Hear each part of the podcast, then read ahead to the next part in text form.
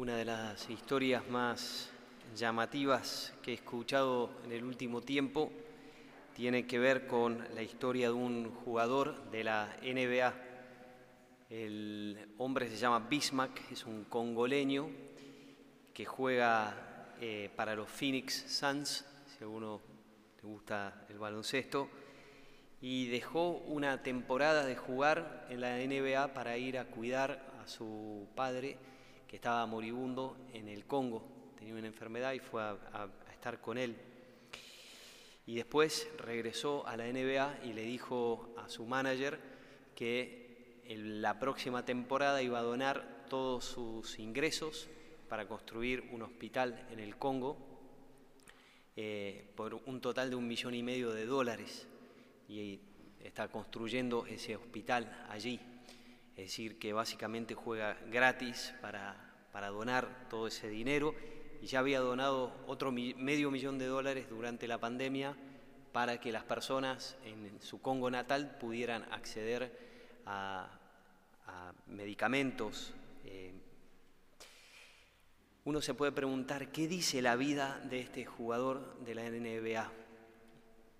Bueno, en primer lugar, por su vida podemos deducir que amas mucho a su padre, primero y principal.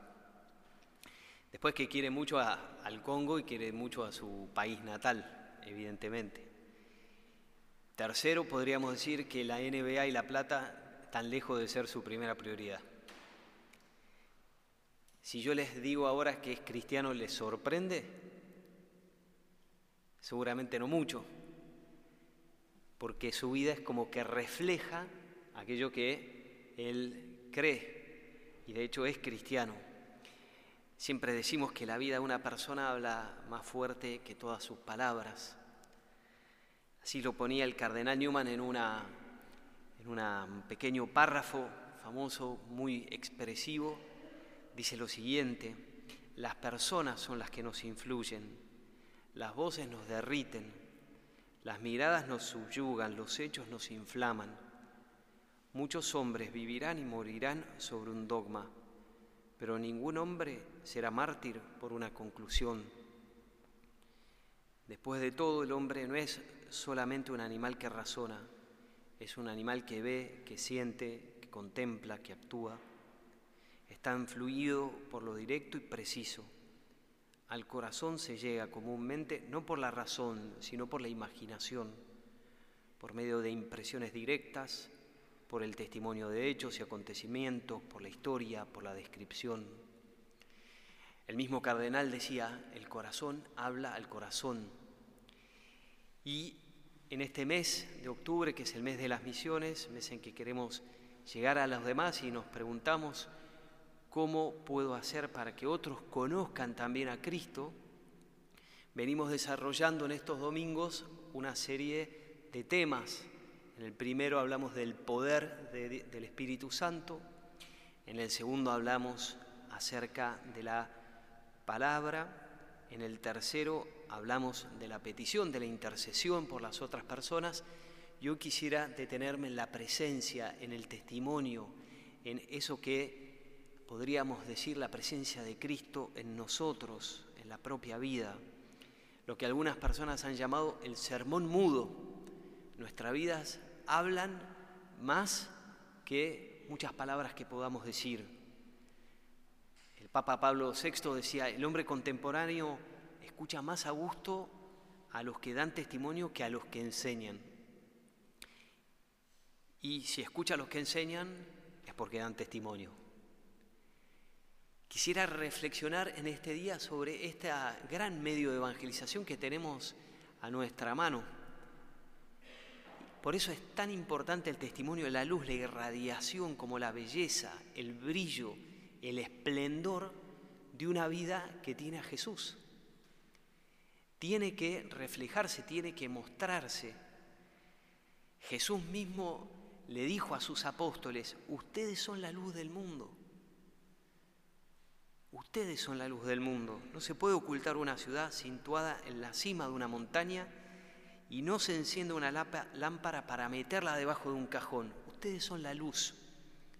Y continúa diciendo, así debe brillar ante los ojos de los hombres la luz que hay en ustedes, a fin de que ellos vean sus buenas obras y glorifiquen al Padre que está en el cielo. Fíjense que dice que vean tus obras, pero que no te glorifiquen a ti. Que vean tus obras, pero que glorifiquen al Padre.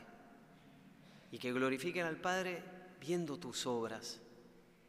Jesús nos ha llamado a que esparzamos esa luz. Si uno se fija bien en las escrituras, va a notar que Jesús mismo se llama a sí mismo la luz del mundo. Él en otro pasaje dice, yo soy la luz del mundo. Y uno podría decir, bueno, no es contradictorio en qué quedamos. Jesús dice, yo soy la luz del mundo, pero a la vez dice, ustedes son la luz del mundo.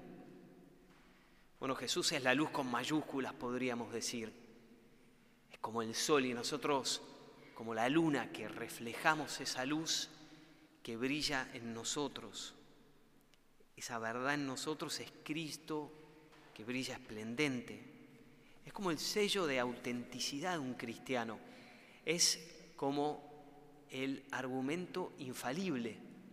Muchas personas nos pueden rebatir muchas cosas de nuestra fe, quizá, o podemos no poder contestar a muchas preguntas que nos hacen de nuestra fe, pero a nuestra vida, a una vida coherente, a una vida auténtica, a una vida que brilla, a un testimonio Qué difícil que es rebatirlo. San Pablo, en la segunda lectura del día de hoy, le habla a Timoteo, y Timoteo es este discípulo de él. Ahora él está en Roma, está encarcelado, sabe que va a morir, le dice, estoy a punto de ser derramado como una libación, he luchado el buen combate, he conservado la fe, y está diciéndole a Timoteo, ahora te toca a ti, ahora te toca a ti. Tú has visto cómo yo peleé el buen combate, ahora es tu turno de pelear ese buen combate. le está pasando el Evangelio para que lo predique, y no solo para que lo predique, sino para que sea un testimonio vivo. Quizá alguno de ustedes haya asistido a la ordenación de un diácono, es una celebración muy, muy, muy linda, y cuando en un momento el obispo termina de, ordenar al nuevo diácono, le entrega el libro de los evangelios. Se lo da, el diácono agarra el libro y los dos lo agarran a la misma vez. Y el obispo mirando al nuevo diácono, entregándole el Evangelio que ahora va a proclamar en misa, le dice las siguientes palabras, cree lo que lees, enseña lo que crees y practica lo que enseñas. Tres pasos. En primero, cree lo que lees. Cuando leas la palabra, créela en tu corazón, abrazala. Es lo primerísimo que hay que hacer. Pero en segundo lugar, le dice, enseña lo que crees. Es decir, créelo en tu corazón, pasalo por tu alma y entregalo nítido. Entrega ese mismo evangelio, no le agregues nada, no, no suplantes. Pero en tercer lugar, y para que la evangelización sea completa, practica lo que enseñas. Es decir, acompaña con tu santidad de vida, con tu ejemplo, aquello que querés que los demás vivan también. Obras son amores y no buenas razones, dice el dicho. Y hoy los invito a que consideremos precisamente esto. ¿Cómo es mi testimonio de vida? Es decir, los demás pueden decir de mí esta persona conoce el Evangelio, conoce a Jesús. Esta persona es un cristiano. Esta persona es una persona de fe. Pueden decir eso de mí mirando mi vida, mis compañeros de trabajo, mis amigos, mis familiares, o todo lo contrario. Y por eso los invito a hacer dos cosas en este día, o en esta semana más bien. La primera es a preguntarse en oración, ¿Cuál es mi sermón silencioso? ¿Cómo soy yo testigo de Cristo, esto que decíamos recién? ¿Cómo hago para brillar ante, ante los demás? Y en segundo lugar, empezar por algo que siempre llama la atención, que es el servicio gratuito. Es un testimonio que es tan necesario en este mundo de hoy.